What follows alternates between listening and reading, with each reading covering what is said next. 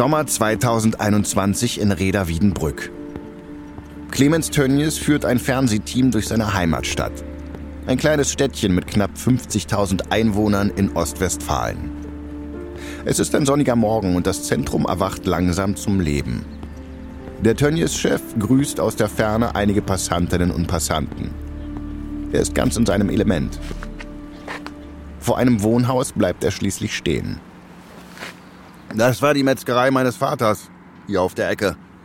Hinten war der Zugang zur Wurstküche, oben im ersten Stock bin ich geboren. Die Hebamme hatte damals gefragt, ob sie mich wiegen könne. Da sind sie in den Laden gegangen und haben mich auf die Fleischwaage gelegt. das klingt jetzt ausgesprochen bürgerlich. Deutschland kennt sie vor allem als vermeintlicher Fleischpate.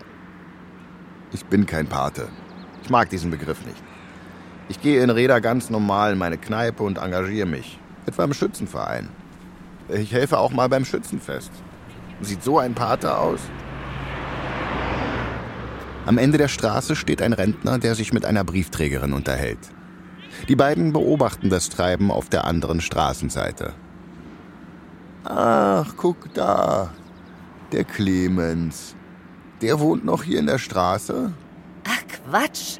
Die Privatvilla vom Tönnies steht außerhalb von Reda, mitten im Grünen.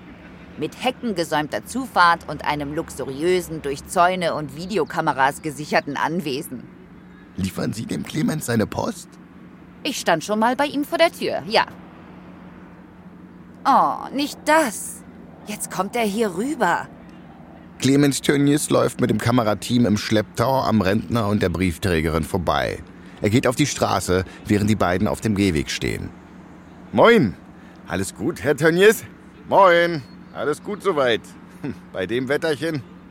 Clemens Tönnies geht weiter, verfolgt von dem Kamerateam, das ihn unentwegt filmt. Die Briefträgerin bleibt demonstrativ stumm. Was ein netter Mann, der Clemens. Sie hätten den Guten ruhig grüßen können. Wissen Sie nicht, was der alles für Räder tut? Wir können froh sein, dass er hier geboren ist. Da haben wir alle was von. Ich habe meine Gründe.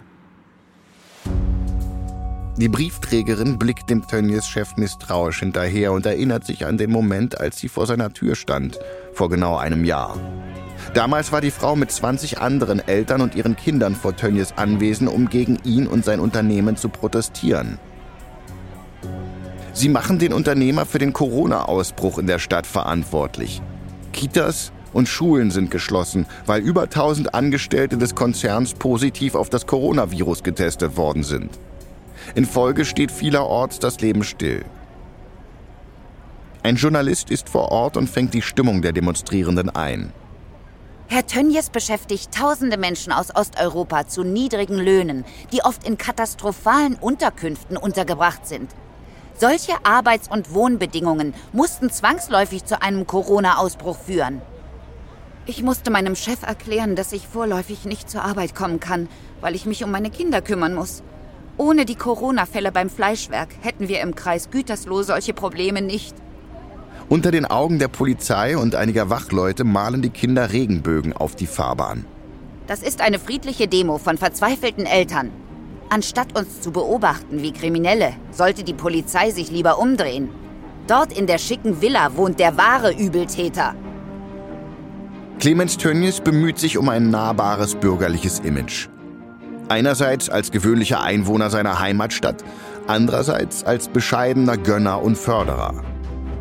Doch bald muss selbst das beschauliche Reda Wiedenbrück erkennen, dass das System Tönnies für den Ort nicht nur Segen, sondern auch Fluch bedeuten kann.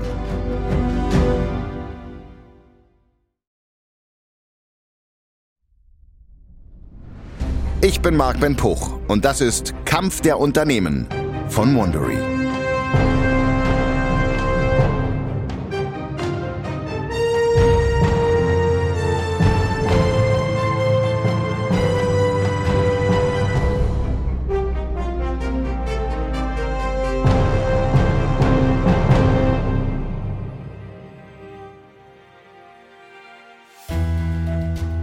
In der letzten Folge musste Clemens Tönnies am eigenen Leib erfahren, dass sein Geschäftsmodell zusehends Spannungsrisse entwickelt. Was vor einigen Jahren noch als vertretbar und zulässig galt oder zumindest stillschweigend hingenommen wurde, kann sich heute als gesellschaftlicher und juristischer Bumerang erweisen. Doch eine Abkehr von der eigenen Erfolgsformel kommt für Clemens Tönnies, einen der reichsten Männer Deutschlands, nicht in Frage. Einen Luxus, den sich Christian Raufuß und seine Rügenwalder Mühle nicht leisten können. Für sein mittelständisches Unternehmen könnte jeder Fehler der letzte sein. Umso mutiger ist es, dass Christian Raufuß alles riskiert und auf fleischlose Wurst setzt. Allen Widerständen zum Trotz. Aber kann sich Rügenwalder Mühle wirklich ein Gewissen leisten? Oder ist sie letztlich nicht besser als der größte Schlachter Europas? Das ist die dritte Folge unserer Staffel Rügenwalder Mühle vs. Tönnies. Die Wurstlücke.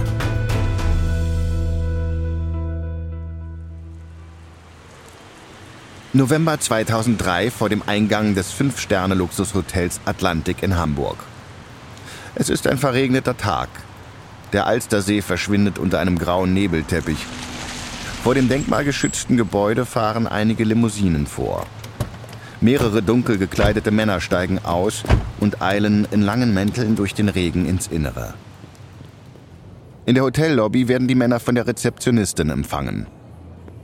Ein Portier führt sie in den hinteren Trakt des Hotels, wo sich die Konferenzräume befinden.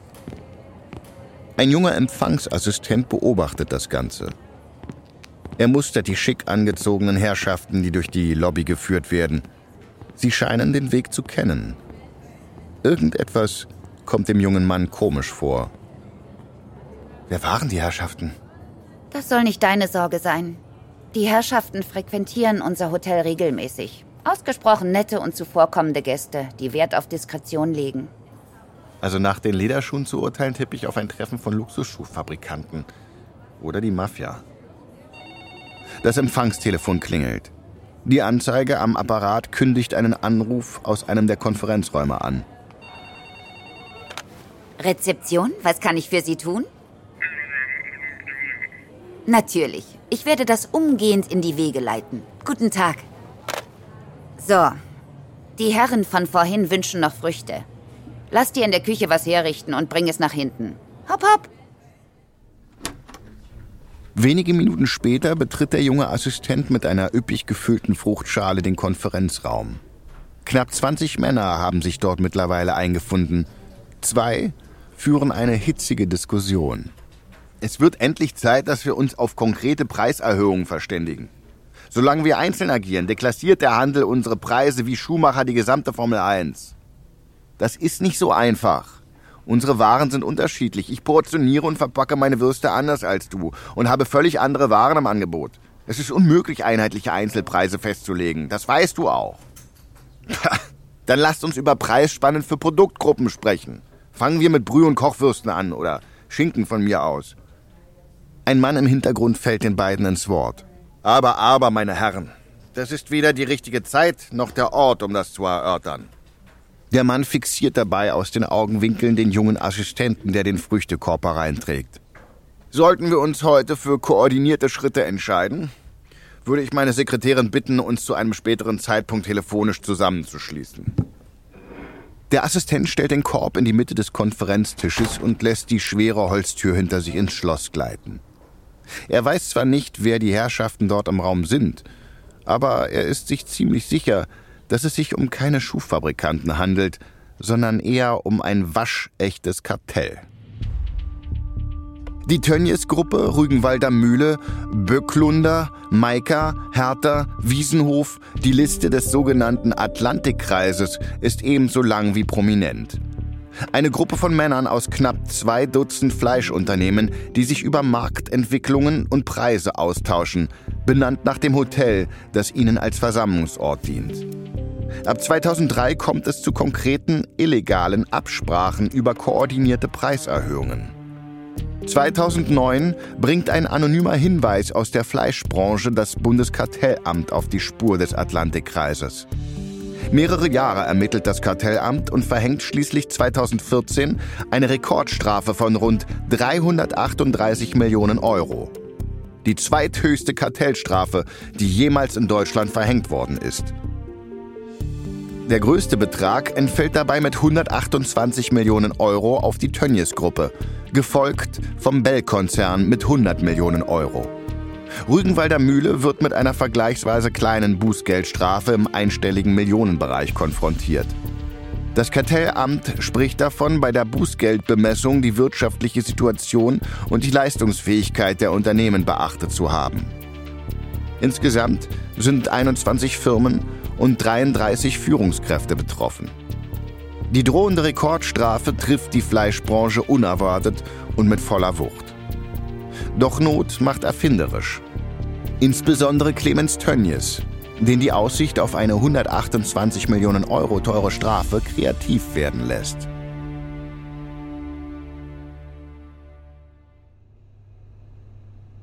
Februar 2015 in Bad Zwischenahn. Am Stammsitz von Rügenwalder Mühle bespricht sich Geschäftsführer Christian Raufuß gerade mit der Chefin seiner Rechtsabteilung, als Marketingchef Godo Röben hastig den Raum betritt. Entschuldigt die Verspätung. Was ist passiert? Tönnies ist passiert. Er arbeitet an einer Strategie, um die Kartellstrafe zu umgehen. Wohl mit guten Erfolgsaussichten, wie unsere Juristin hier meint. Tönnies nutzt eine Gesetzeslücke. Diese ermöglicht ihm das Löschen von Firmeneinträgen aus dem Handelsregister, womit die beiden Tönnies Töchter Böklunder und Könnecke rechtlich gesehen nicht mehr existieren. Somit könnten die Bußgeldforderungen des Kartellamtes in Höhe von insgesamt 120 Millionen Euro ins Leere laufen. Und das ist völlig legal. Der Tönnies-Sprecher sagt dazu, ich zitiere, es könnte die Situation entstehen, dass eine Kartellbuße entfällt. Ich kenne Clemens Tönnies nicht persönlich, aber er scheint mir ein Schlitzohr zu sein. Das lässt gewisse Akquisitionen von ihm in den vergangenen Jahren in ganz neuem Licht erscheinen. Er hatte vor ein paar Jahren die Fleischgruppe zur Mühlen übernommen, zu der auch Böklunder und Könnecke gehören. Jedoch als Privatmann, nicht über die Tönnies Holding. Das war sogar innerhalb des Tönnies-Konzerns und seiner Familie umstritten. Dafür fällt es ihm jetzt umso leichter, diesen Teil des Unternehmens abzuwickeln, bevor die Kartellstrafe fällig wird. Lasst mich raten. Uns als Mittelständler ist ein solcher Stand wegen unserer Firmenstruktur nicht möglich, richtig? So ist es. Ich würde jetzt gerne leider sagen, aber ehrlich gesagt wäre es mir zuwider, in dieser Sache gemeinsam mit Clemens Tönnies in einem Satz genannt zu werden. Aus Mangel an Alternativen legt der Rügenwalder Mühlenchef Christian Raufuß Einspruch gegen das Bußgeld ein. Ein riskantes Manöver, das die verhängte Strafe von über 6 Millionen Euro unter Umständen noch beträchtlich erhöhen könnte. Darum signalisiert das Unternehmen der Generalstaatsanwaltschaft seine Verhandlungsbereitschaft, um einem ungewissen Prozessausgang zu entgehen. Doch auch das erweist sich als ein Wagnis. Fest steht, Rügenwalder Mühle wird sich der Verantwortung nicht völlig entziehen können.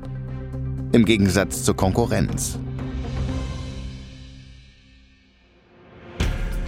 Der Trick, den Tönnies anwendet, macht Schule. Ein Fleischunternehmen nach dem anderen zieht nach. Sie lassen Tochterfirmen kurzerhand aus dem Handelsregister löschen und übertragen sie auf andere Gesellschaften.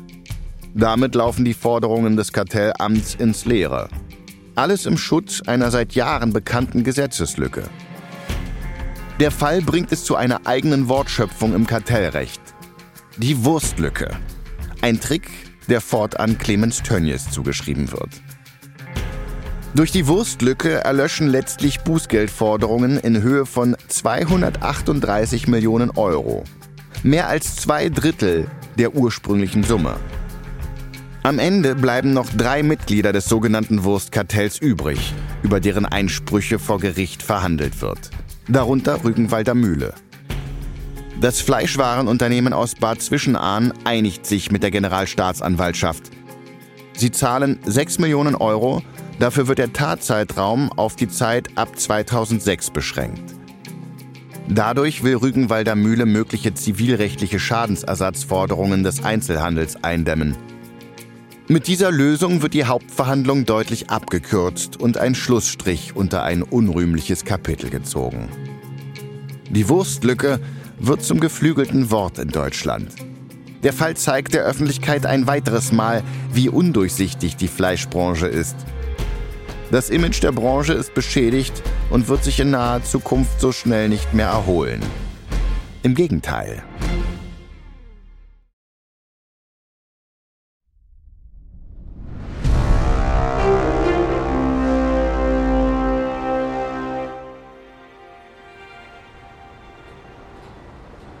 ...2012 in Bad Zwischenahn im Stammsitz von Rügenwalder Mühle. Zwei Angestellte aus der Verwaltung nutzen ihre Mittagspause, um vor dem Eingang des Hauptgebäudes eine Zigarette zu rauchen. Sie beobachten die abfahrenden LKWs. Hast du die Sache mit unserem Marketingchef gehört? Godo Rüben? Hat er was angestellt? Also es fing wohl damit an, dass der Röben eine Schlachterei besucht hat. Das hat ihm wohl so auf den Magen geschlagen, dass er ins Grübeln kam wegen Tierleid und so. Hä?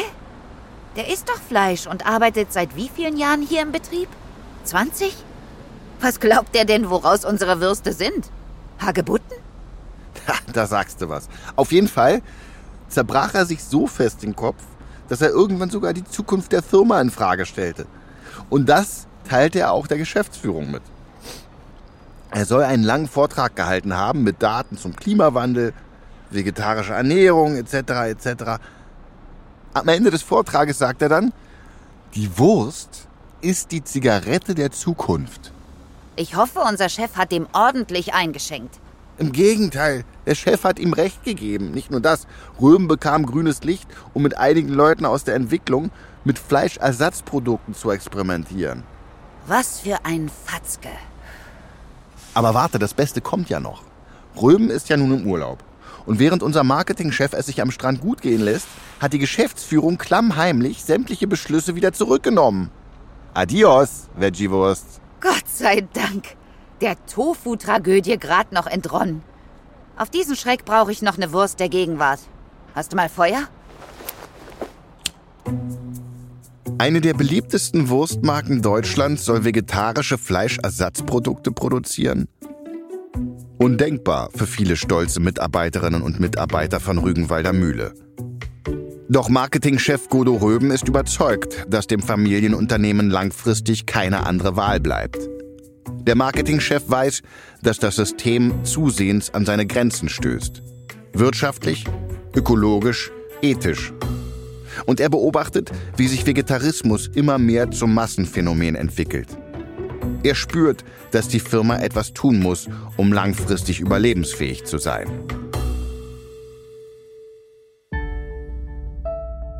Zu Beginn rennt der Marketingchef noch gegen Betonwände. Bis im Frühjahr 2014 die Zahlen des Unternehmens so schlecht ausfallen, dass Röben seine Chance sieht und einen letzten Versuch startet. Damit überzeugt er schließlich Geschäftsführer Christian Raufuß. Der Marketingleiter erhält grünes Licht für eine erste Testphase. Was den Rügenwalder Chef letztlich umgestimmt hat? Womöglich sein Geschäftssinn gepaart mit Innovationsdruck und einer Spur ethischer Verantwortung. Auf jeden Fall dürfte das Vertrauen in seinen Marketingchef ausschlaggebend gewesen sein, der in 18 Jahren keinen einzigen Produktflop bei Rügenwalder gelandet hat. Doch Vertrauen allein kreiert keine vegetarische Wurst, die auch schmeckt. Dafür braucht Röben Unterstützung von den Leuten, die sich auf den Geschmack von Fleisch verstehen. Theoretisch kein Problem in einem Unternehmen mit einer 450-köpfigen Belegschaft, die größtenteils aus Metzgerinnen und Metzgern besteht. Doch Godo Röben unterschätzt die Sturheit und den Stolz echter Fleischkonnoisseure.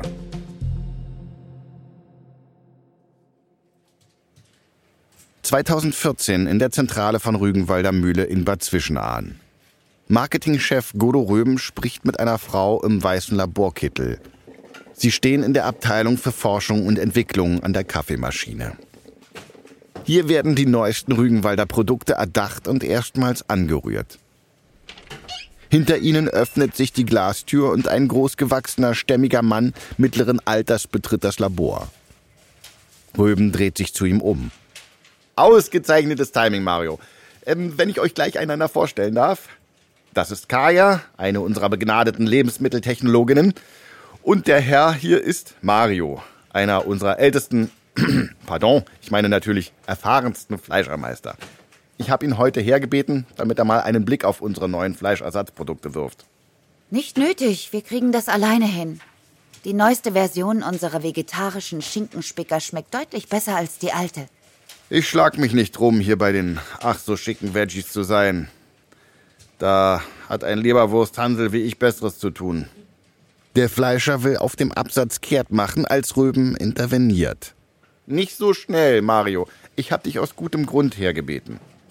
Röben wendet sich an die Lebensmitteltechnologin. Mach mit ihm den Test. Ich will sehen, ob er eine echte Schinkenspicker von der alternativen Wurst unterscheiden kann. Nicht euer Ernst. Der beleidigte Blick von Mario sagt alles. Nach mehr als 30 Jahren als Fleischermeister macht man ihm nichts mehr vor. Aber er spielt mit. Kaya serviert ihm zwei Wurststücke. Beide auf den ersten Blick identisch. Er probiert. Das zweite Stück spuckt er nach ausgiebigem Kauen im hohen Bogen wieder aus. Oh, genauso schlimm wie befürchtet. Das Produkt ist ja auch noch nicht fertig. Am Geschmack arbeiten wir noch. Ja, das merke ich.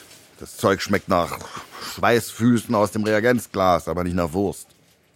Die Lebensmittelexpertin will gerade zum verbalen Gegenschlag ausholen, als der Fleischermeister seinen Satz beendet. Aber zugegeben, die Textur ist in Ordnung. Das beißt sich fast wie eine echte Kochwurst. Röben blickt erleichtert zu Kaya, die ihren Ärger gerade noch herunterschlucken kann. Was würdest du denn am Geschmack ändern, Mario? Er beißt noch ein Stück ab. Gerade genug, um etwas schmecken zu können. Er kaut ausgiebig auf dem kleinen Bissen herum. Er wirkt dabei fast wie ein Weinverkoster. Hm. Das Problem ist, es schmeckt nicht. Also nicht wie ein Schinkenspicker. Und darum geht es doch, oder? Dazu bräuchte es hm, hm, mehr Paprika und Zwiebeln. Das wäre ein Anfang. Ich dachte mir schon, es könnte nicht schaden, euch beide für dieses Projekt zusammenzubringen. Damit verabschiedet sich der Marketingchef und überlässt die beiden wider Willen ihrem Schicksal. Weder die diplomierte Lebensmitteltechnologin noch das Fleischermeister Urgestein wirken besonders angetan von dem Gedanken, miteinander zu arbeiten. Ein Graben, der sich durch das gesamte Unternehmen zieht. Gudo Röbens verfolgt eine einfache Strategie. Die Grundzutaten der Wurst werden komplett durch vegetarische Komponenten ersetzt. Aber sie muss genauso schmecken und aussehen wie eine herkömmliche Wurst. Und das zum gleichen Preis. Wenn Ihnen das Kunststück gelingt, könnte sich das Risiko auszahlen. Doch die Entwicklung neuer Fleischalternativen auf rein pflanzlicher Basis gestaltet sich schwierig. Vor allem, weil sich tierische und pflanzliche Proteine fundamental unterscheiden. Eine Hürde, die zu vielen gescheiterten Versuchen führt, ein Lernprozess, der sich zudem aus den gescheiterten Produkteinführungen anderer Hersteller speist. Zu diesem Zweck probieren Röben und sein Team drei Jahre lang sämtliche Fleischalternativen aus, die sie in die Hände kriegen. Die Qualität der Produkte ist jedoch so ernüchternd, dass irgendwann vom Team niemand mehr zur Verkostung kommen will. Wenig verwunderlich, viele der Produkte stammen aus den Grabbelkisten des Einzelhandels, wo gescheiterte Artikel zu finden sind, die bald vom Markt genommen werden. Artikel, in die Millionen von Euro flossen. Röben versucht die Gründe zu verstehen. Lag es am Geschmack, der Verpackung, dem Preis, dem Marketing? Der Marketingchef ist erpicht darauf, aus den Fehlern der Konkurrenz zu lernen und auf diese Weise einen Massenmarkt zu verstehen, der in Deutschland noch gar nicht existiert.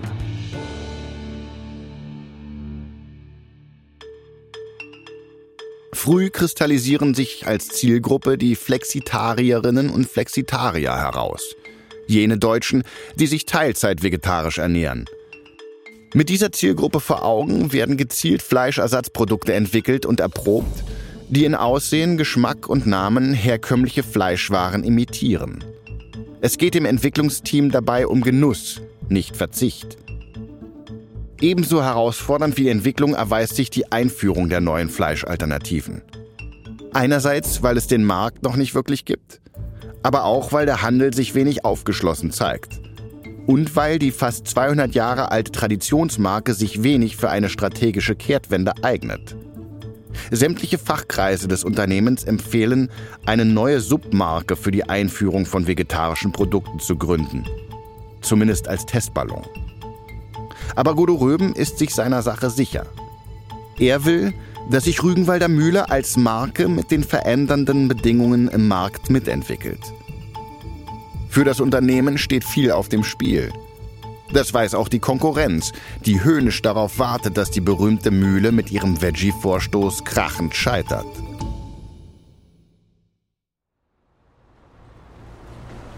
Ende 2014 in der Zentrale der Rügenwalder Mühle in Bad Zwischenahn. Es ist 4 Uhr morgens. Doch an der Warenausgabe herrscht Hochbetrieb. Ein Verkaufsfahrer steht am Rande der Rampe und beobachtet argwöhnisch, wie Leute der Frühschicht Warenpakete im Akkord in seinen Laster laden. Dass heute kein normaler Tag ist, bemerkt der Fahrer an der Nervosität der Frühschicht. Selbst im Verwaltungsgebäude brennt bereits Licht. Da kommt der Teamleiter der Warenausgabe zu ihm. Alles verladen, du kannst losmachen. 30 Jahre mache ich den Bums schon. Aber es wäre mir im Traum nicht eingefallen, vegetarische Würste auszufahren. Der Chef wird schon zur Besinnung kommen, wenn die Ware in den Regalen Schimmel ansetzt. Da wette ich drauf. Ja, wenn dir was an deinem Job liegt, dann würde ich lieber auf was anderes wetten. Sonst wird's eng mit Rügenwalder. So schlimm, ja. BSE-Krise, das Bundeskartellamt, dazu die Konkurrenz, die die Preise ins Bodenlose drückt. Die Fleischersatzprodukte sind nicht einfach nur ein lustiges Experiment. Dafür wurde ordentlich Geld liegen gelassen, wenn du verstehst. Das muss klappen. Aber eine grüne Wurst, das kann doch nicht schmecken. Ob grün oder rosa, was am wenigsten schmeckt, das sind leere Regale. Also setz deinen Brummi endlich in Bewegung.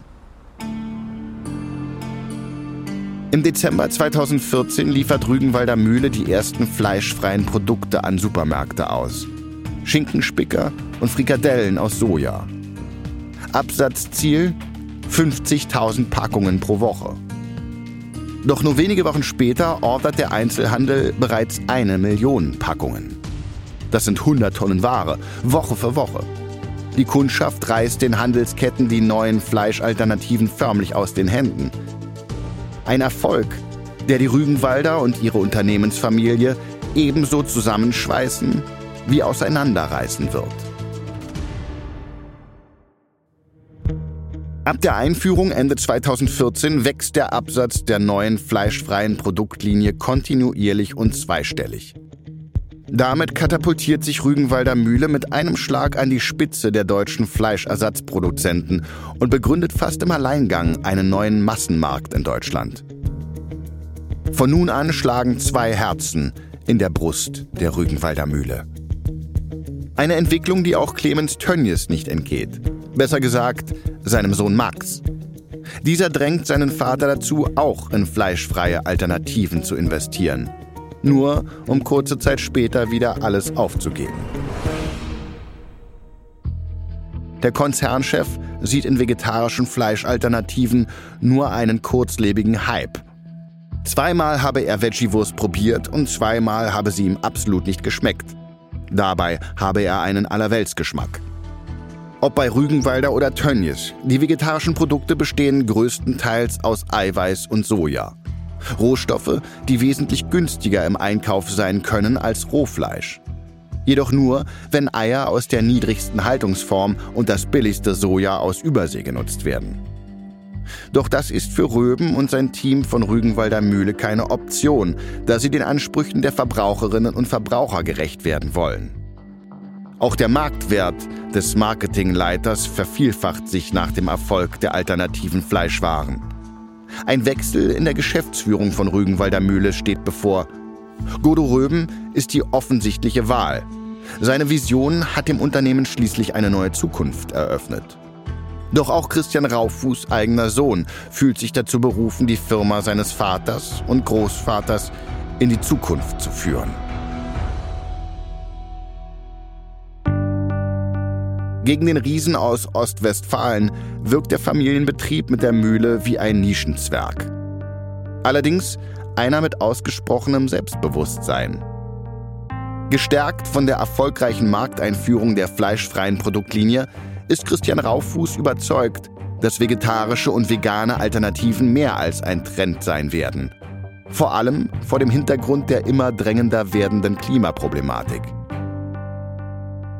Clemens Tönnies hingegen setzt mehr denn je auf den Hunger nach Fleisch. In Deutschland wie in der Welt. Wachstum um jeden Preis lautet seine Devise. Wer wird letztlich Recht behalten? In der nächsten Folge versucht sich Clemens Tönnies in vegetarischer Wurst. Mit einem eindeutigen Ergebnis. Fast so eindeutig wie die Corona-Pandemie, die die Fehler des Tönnies-Systems offenlegt und den Konzern in eine existenzielle Krise drängt. Bei Rügenwalder Mühle hingegen erweist sich das Corona-Jahr 2020 als Sprungbrett. Erstmals wird mit Veggie-Produkten mehr Umsatz generiert als mit konventionellen Fleischsorten. Eine Abkehr vom Kerngeschäft scheint so gut wie sicher. Bis ein neuer Chef alles auf den Kopf stellt.